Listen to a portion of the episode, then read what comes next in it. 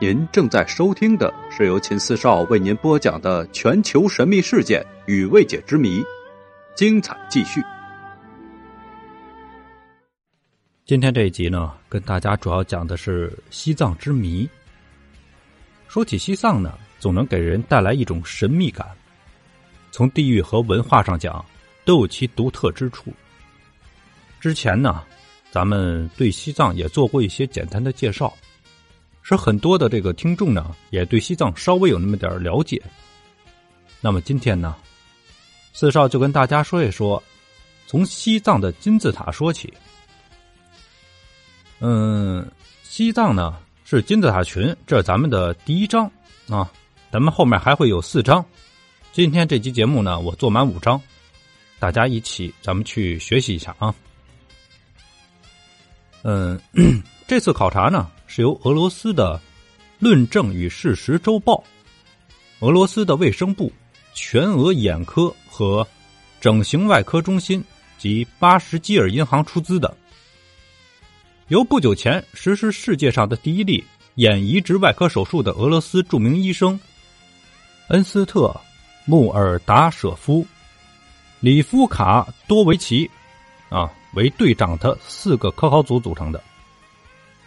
当大量的科考资料进行研究后啊，他们确信在西藏有世界上最大的金字塔群。一种严密的教学规律将西藏的金字塔群与埃及的金字塔、墨西哥金字塔、智利的复活节岛、英国的斯通霍在史前巨石群以及在北极联系在一起。在西藏呢，他们成功发现了一百多座金字塔和各种古迹。它们明显朝着相同的方向，均位于中心塔高六千七百一十四米的冈仁波齐峰周围。这些塔形状各异，大小不一，令人惊叹不已。通过定向的测算啊，它们的高度从山脚到山顶在一百米到一千八百米之间。而埃及最大的胡夫金字塔仅为一百四十六米，啊，这是胡夫金字塔的高度。咱们前面的很多节目都介绍过。整个金字塔的年代非常久远，因而呢损坏程度比较严重，但经过仔细的观察，仍能弄清楚金字塔的轮廓。从背景中可以清楚的看到凸面和凹面的石头结构，科学家们称之为镜子。这些镜子的作用非常有趣，在这里啊，他们还发现了巨大的石头人体雕像，因此有理由说。在西藏存在着主要的金字塔组成的古建筑群。起初，他们觉得，是不是由于时间的原因而变成的西藏山体错当成金字塔的呢？直到他们把所有的照片、图片、录像材料都仔细的研究完，这种想法都没有离开过他们。为了避免错误，他们绘制出了山体的轮廓图。把金字塔和山的图片都输入到计算机当中，而后将其主要的轮廓勾画出来，这样呢就能够清晰的分辨出哪个是金字塔，哪个是自然的山体。提起金字塔啊，人们往往习惯性的联想到埃及胡夫金字塔的外形。金字塔有不同的形状，比如说墨西哥金字塔和不太出名的埃及左寨金字塔。都是阶梯状的，在西藏，他们所遇到的基本上都是阶梯状的金字塔，而周围的自然山体都没有这种结构。看来他们不会把山体错当成金字塔。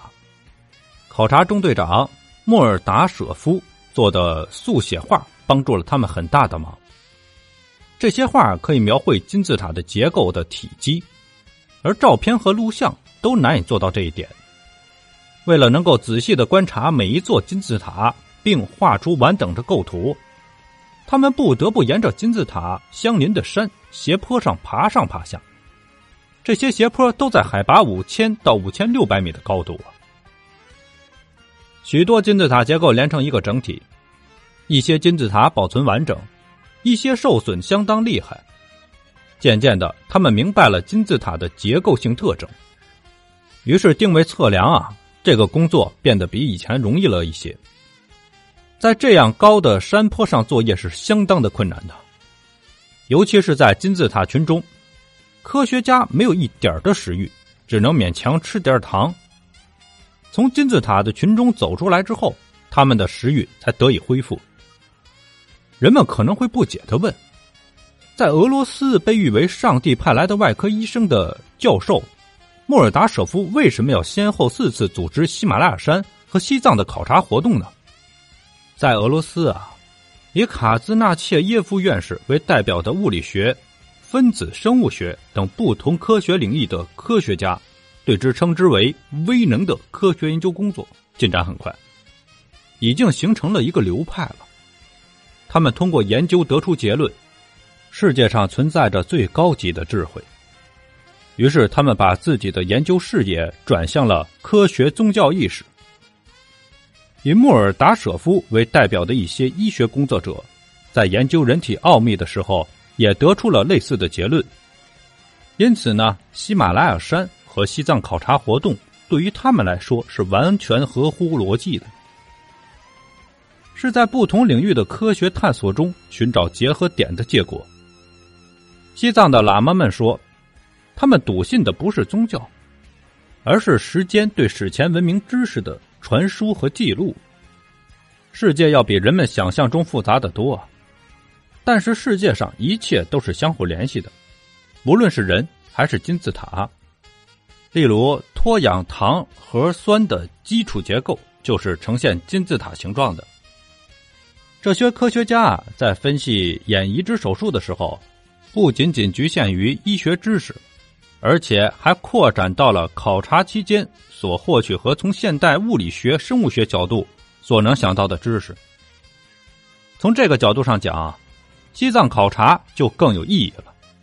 那么他们是怎么样发现金字塔群的呢？这个我们放在下一集再去讲。感谢您的收听，请关注秦四少，后面更精彩。祝您收听愉快。